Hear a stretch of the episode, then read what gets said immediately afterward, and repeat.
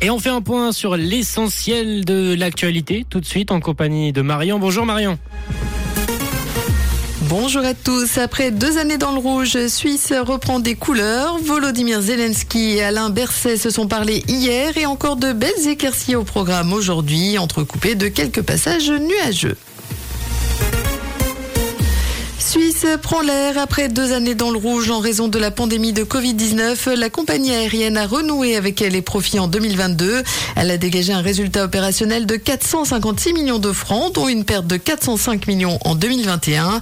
Le transporteur a pu s'appuyer sur un environnement économique plus riche et une politique de coûts optimisée, ainsi qu'un été exceptionnel en termes de fréquentation. En 2022, Suisse a transporté au total 12,8 millions de passagers, soit plus du double par rapport à 2021.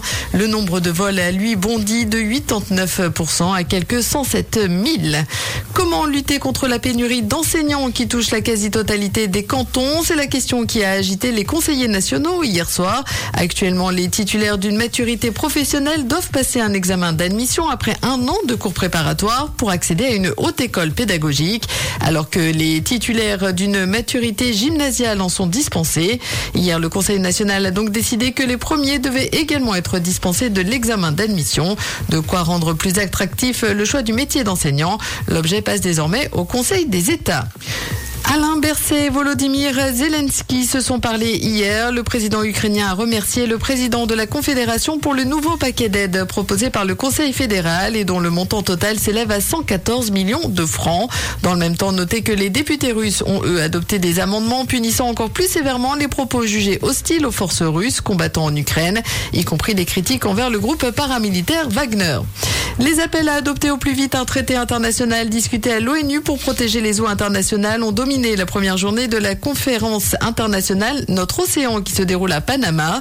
L'Union européenne et les États-Unis ont aussi annoncé un fonds dédié à la protection des océans. Dénoncé par les administrations et menacé d'interdiction aux États-Unis, notamment la plateforme TikTok peut en revanche compter sur ses abonnés.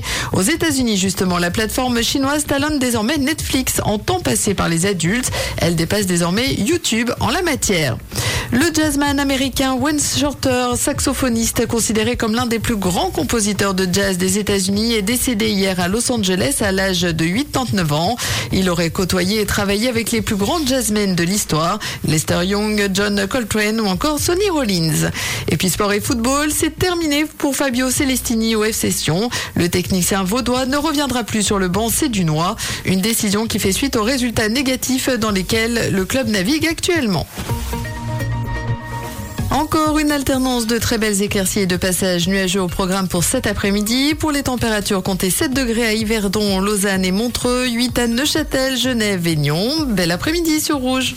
C'était la météo, c'est Rouge.